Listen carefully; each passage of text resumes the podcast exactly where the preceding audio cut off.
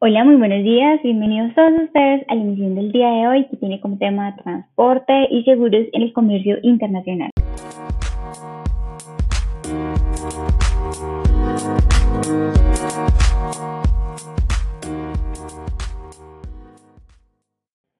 Bueno, les cuento. A través de este podcast se da respuesta a una serie de planteamientos y preguntas formuladas en la evidencia 5 de la actividad de aprendizaje 6 para la tecnología de negociación internacional. Los planteamientos que se desarrollarán a lo largo de esta emisión son ¿Qué es un contrato de transporte internacional? ¿Qué factores se deben tener en cuenta al negociar un flete? ¿Cuál es el proceso que se debe realizar para llevar a cabo un contrato de compra-venta? ¿Quiénes intervienen en el contrato de transporte? ¿Qué documentación se debe contemplar en un contrato de transporte internacional? Y finalmente, quiénes intervienen y cuándo se aplican los inputs y los seguros. Este breve corte es para aclarar que todas las respuestas aquí proporcionadas a los interrogantes propuestos en la evidencia corresponden a citaciones textuales del material, términos de negociación y documentación con las autoras Mesa y Moreno publicado en el 2016. Entonces, ahora sí, empecemos. ¿Qué es un contrato de transporte internacional? Bueno, según Castellanos 2015, el contrato de transporte se puede definir como un contrato en virtud del cual uno se obliga por cierto precio a conducir de un lugar a otro por tierra, canales, lagos o ríos navegables, pasajeros o mercaderías ajenas y a entregar estas a la persona a quien se pues, va dirigida. Ahora bien, ¿qué factores se deben tener en cuenta al negociar un flete? Al negociar un flete es relevante considerar aspectos como el volumen o cantidad de pales o contenedores a enviar, el tiempo de tránsito, la disponibilidad de cupos, el itinerario o descripción de paradas autorizadas en el viaje. Pero también se deben tener en cuenta otros factores como que las empresas de transporte aéreo o marítimo hacen convenio de peso, a mayor volumen en el envío pues baja el precio del flete. Asimismo, pues algunas empresas suben las tarifas porque ponen a disposición del cliente nuevas frecuencias se deben tener en cuenta, importantísimo, el número de contenedores requeridos y el tamaño de ellos, es decir, si se necesita de 20 o 40 pies, las dimensiones y el peso de la carga, pues para garantizar que no se presenten excedentes o sobrantes de carga. Al cerrar la negociación, pues las principales formas de pago que se utiliza son 15 días de plazo para el modo marítimo y 30 días para el aéreo.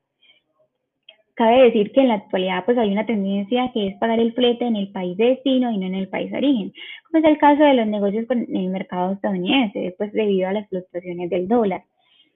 Algunos aspectos que no se pueden negociar son el itinerario, las fechas de itinerario, la frecuencia, el tiempo de tránsito y los costos adicionales. Sin embargo, que cuestiones como tarifas, el depósito, los días libres del contenedor y los puntos de destino de entrega del mismo, pues son algunos de los aspectos que admiten mayor flexibilidad.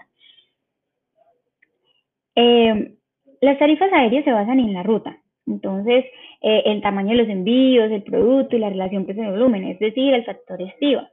Adicionalmente, pues, eh, adicional a la tarifa, pues se cobran otros cargos o recargos como de combustible, ¿sí? Por otro lado, y contestando a la siguiente pregunta, ¿cuál es el proceso que se debe realizar para llevar a cabo un contrato de compra-venta? En primer lugar, es necesario definir en qué consiste, qué es un contrato de compraventa internacional. Y según el material, el contrato de compraventa internacional es un acuerdo entre empresas y personas que residen en países distintos mediante el cual una parte del vendedor se compromete a entregar a la otra parte del comprador unas mercancías en el lugar convenido, en un plazo determinado y bajo un precio pactado. Este puede ser verbal basarse en la confianza, tener como prueba por escrito una orden de compra y una factura comercial o un contrato escrito. Ahora bien, ese proceso para llevar a cabo ese contrato de compra-venta pues está basado, está guiado eh, a partir de unos, de unos datos requeridos. Entonces, los datos en el contrato de compra-venta internacional son pues que el comprador y el vendedor en caso de ser personas jurídicas indiquen la calidad con la que actúan las personas físicas que lo representan, que se defina de manera exacta y completa las mercancías, el tipo de envase, embalaje y marcas de los bultos, que se establezca el precio unitario total, el, en caso de de, de pago aplazado, pues los intereses, que se estipulen los plazos de entrega y medios de transporte, importantísimo los Incoterms, las condiciones de reembolso de la exportación, las garantías y financiamiento sobre el pago, las condiciones para la entrada en vigor del contrato y la fecha y firma de ambas partes. Ahora bien, ¿quiénes intervienen en el contrato de transporte? Bueno, en el contrato de transporte intervienen el porteador, el cargador y el destinatario, pero ¿quiénes son? ¿Qué obligaciones tienen? ¿Qué derechos tienen? Bueno, empecemos por quiénes son. El porteador es quien contrae la obligación. Por su parte, el cargador es quien por cuenta propia o ajena se encarga pues de la conducción de las mercancías al porteador, es decir, de llevarle las mercancías, de conducir esas mercancías al porteador. El destinatario, pues es a quien se le envía la mercancía, este puede ser a su vez el cargador, cargador y destinatario. Y ahora, pasando a las obligaciones, pues eh, por parte del porteador, el porteador tiene la obligación de recibir la mercancía, de emprender el viaje, de custodiar la carga, de entregar la carga al destinatario. El cargador tiene las obligaciones de entregar las mercancías al porteador, de aportar los documentos, de pagar el flete convenido y pues el destinatario tiene la obligación de otorgar recibo de las mercancías y pagar al porteador el flete y los gastos en los que se haya incurrido. Eh, en lo que concierne a los derechos, pues el porteador tiene el derecho al pago pues, del flete convenido y el cargador pues tiene el derecho a la ejecución de la prestación convenida, dejar sin efecto el contrato y pues de preferencia. El siguiente planteamiento corresponde a qué documentación se debe contemplar en un contrato de transporte internacional. Bueno, los documentos de transporte o embarque, shipping documents, son un conjunto de soportes requeridos para realizar un embarque. Ahora bien, eh, pues esto también depende de la naturaleza o el tipo de producto, de carga. Dentro de los certificados o dentro de los documentos necesarios para que realmente se pueda llevar a cabo un transporte, eh, internacional para que no hayan problemas. está el certificado fitosanitario, que se utiliza principalmente para embarques de alimentos y para certificar que son higiénicos. La factura comercial, Commercial Invoice, que es una cuenta por los productos que se envían al comprador en el extranjero y es imprescindible en cualquier transacción comercial.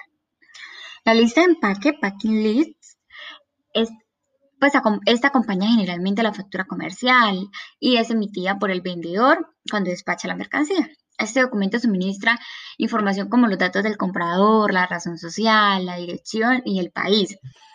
Asimismo, pues describe detalladamente el embalaje, la cantidad, el contenido de la carga, el peso, las medidas y las condiciones pues de manejo y de transporte para las mismas. Dentro de los documentos de transporte como tal están el conocimiento de embarque, la guía aérea, la carta de porte y la carta porte operador transporte multimodal. En lo que concierne al documento de embarque, Bill of Landing, es un documento pues, que es emitido por la naviera o por su representante cuando se entrega la carga, la carga a bordo del buque y pues se utiliza solamente para transporte marítimo. La guía aérea, por su parte, Airway Bill, es emitida por la aerolínea o su representante cuando se entrega la carga para embarque aéreo. La carga porte o consignment note eh, las pide el transportador para embarques terrestres, por carretera o por tren, cuando se entrega la carga.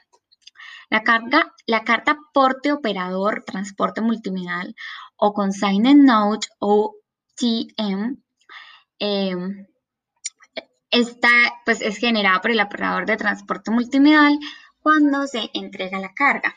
Con respecto a estos cuatro últimos, que corresponden a la documentación del transporte, pues eh, tienen dos funciones muy importantes. La primera es el recibo de consignación y entrega de la carga al transportador y la segunda, el contrato de transporte de la carga. Continuando, en lo que concierne al transporte de los bienes, también se contemplan también se hace necesario contemplar otra serie de documentos como lo son la póliza de seguro, Insurance Policy, que se expide para asegurar la carga contra pérdida o daño. La da el corredor de seguros antes de embarcar y pues con esto se certifica que la carga se asegura durante el transporte. El certificado de origen o Certificate of Origin es el documento eh, pues, en el que se incluye el país o los países donde se manufactura el producto y puede ser solicitado por las autoridades correspondientes para efectos de control o por un exportador, pues para corroborar el lugar de fabricación. La declaración de exportación, por su parte, Sport License, en Colombia debe tramitarse ante la DIAN, es decir, ante la Dirección de Impuestos y Aduanas Nacionales, y pues incluye datos relevantes de la transacción de exportación, como el medio, modo de transporte, los participantes de la operación y la descripción del producto que está siendo exportado. La declaración de importación, pues es un documento emitido por una entidad oficial, para el caso de Colombia, pues es la Dirección de Impuestos y Aduanas Nacionales, la DIAN, y pues que debe ser presentado por el declarante, bien sea importador o la agencia de aduana, en el momento de nacionalizar las mercancías.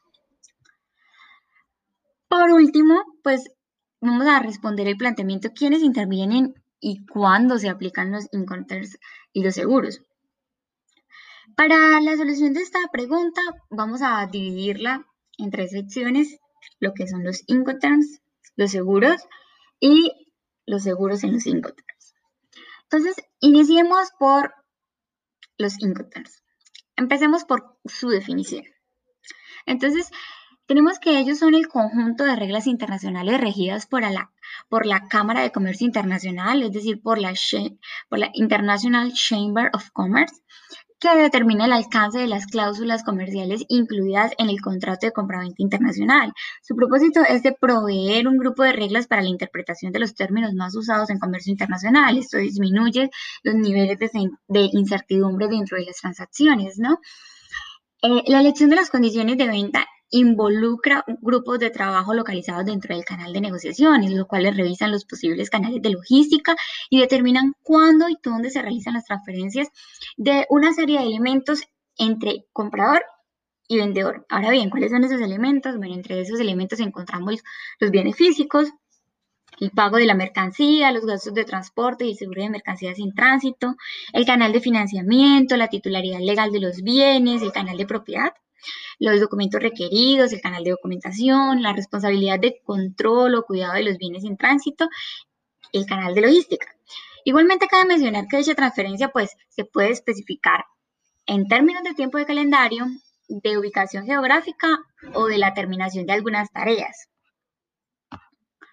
Con respecto, y en segundo lugar, a los seguros de transporte, pues el seguro de transporte es un contrato por el cual el asegurador, según las condiciones pactadas o Incoterms, asume los daños y las pérdidas materiales ocurridas a la mercancía durante su movilización por vía terrestre, marítima o aérea. Hay dos modalidades de contratación de seguros de transporte, las pólizas individuales y las pólizas globales o flotantes. Las pólizas individuales cubren los riesgos de un solo viaje o una sola operación. Tiene como ventaja que en su estructura pues están redactadas las cláusulas convenidas y eso permite tanto al beneficiario como al banco identificar la modalidad y el alcance del seguro. Por su parte, las pólizas globales o flotantes pues cubre durante un plazo determinado todas las mercancías expedidas hasta el límite fijado, con la posibilidad incluso de extenderla a la carga almacenada. Esta se usa para riesgos especiales como son la guerra, las huelgas, el robo a mano armada, los cambios de ruta, transbordo o almacenaje en exceso. Claro, y debe considerarse que las compañías aseguradoras pues realizan un análisis previo y lo hacen por convenio expreso. Ahora bien, ¿quiénes intervienen en el contrato de seguro? Bueno, en el contrato de seguro intervienen el tomador, el asegurador, el asegurado y el beneficiario. El tomador es quien contrata la póliza, bien sea el exportador o el importador. El asegurador, pues es la empresa que asegura, la aseguradora que puede asumir los riesgos asociados al transporte. El asegurado, pues es la persona en quien el suceso de cualquier riesgo puede afectar directamente. Y el beneficiario es quien, por efecto de contrato, tiene derecho a recibir cualquier contraprestación inherente al mismo por parte del asegurador. En relación con los seguros en los Incoterms, pues es de gran importancia definir si el Incoterm seleccionado incluye el transporte internacional, ya que estos establecen una serie de responsabilidades y obligaciones de las partes, como el punto de la entrega de la carga. ¿sí? Entonces, al realizar un paralelo entre el Incoterm, y la obligación con respecto al contrato de seguro, pues podemos hacer una clasificación en dos grupos. Por un lado, tenemos al CIF y al CIP, es decir, al Cost, Insurance and Freight y al Carrier and Insurance Paid To. Y por el otro lado podemos tener al Free Alongside Chip, al Free On Board, al and Freight, al Carrier Paid To, Delivery at Terminal, Delivery at Place, and Delivery Data Paid. Entonces, con respecto al primer grupo, SIF y el SIP, el vendedor debe obtener un seguro de la carga que faculte al comprador para reclamar directamente al asegurador y proporcionarle al, comprador la póliza de seguro u otra prueba de la cobertura del seguro. El seguro será contratado con una compañía de seguros de buena reputación y a falta de acuerdo expreso en contrario, será conforme a la cobertura mínima de las cláusulas del Instituto para la Carga, Institute Cargo Clauses, del Instituto de Aseguradores de Londres, Institute of London Underwriters. A petición del comprador, el vendedor proporcionará a expensas del comprador un seguro contra los riesgos de guerras, huelgas, motines y perturbaciones civiles si fuera asequible. El seguro mínimo cubrirá el precio previsto en el contrato más un 10% adicional, es decir, un 110%, y se concertará en la moneda del contrato. Tanto el comprador como el vendedor deben proporcionar a su contraparte y a petición de esta la información necesaria para obtener cualquier seguro adicional. Con respecto al del segundo grupo, pues el vendedor debe proporcionar al comprador a petición suya la información necesaria para obtener el seguro. Sin embargo, pues este no es de tipo obligatorio. Es decir, y en resumidas cuentas, para finalizar, de los 11 términos que fueron publicados en la versión Incoterms 2010, en 9 de ellos no se obliga ni al comprador ni al vendedor a asegurar la mercancía. Sin embargo, pues no es correcto pensar que el seguro no es necesario. Así que esto fue todo para la emisión del día de hoy. Muchas gracias por acompañarme y un saludo. Nos vemos en la próxima emisión.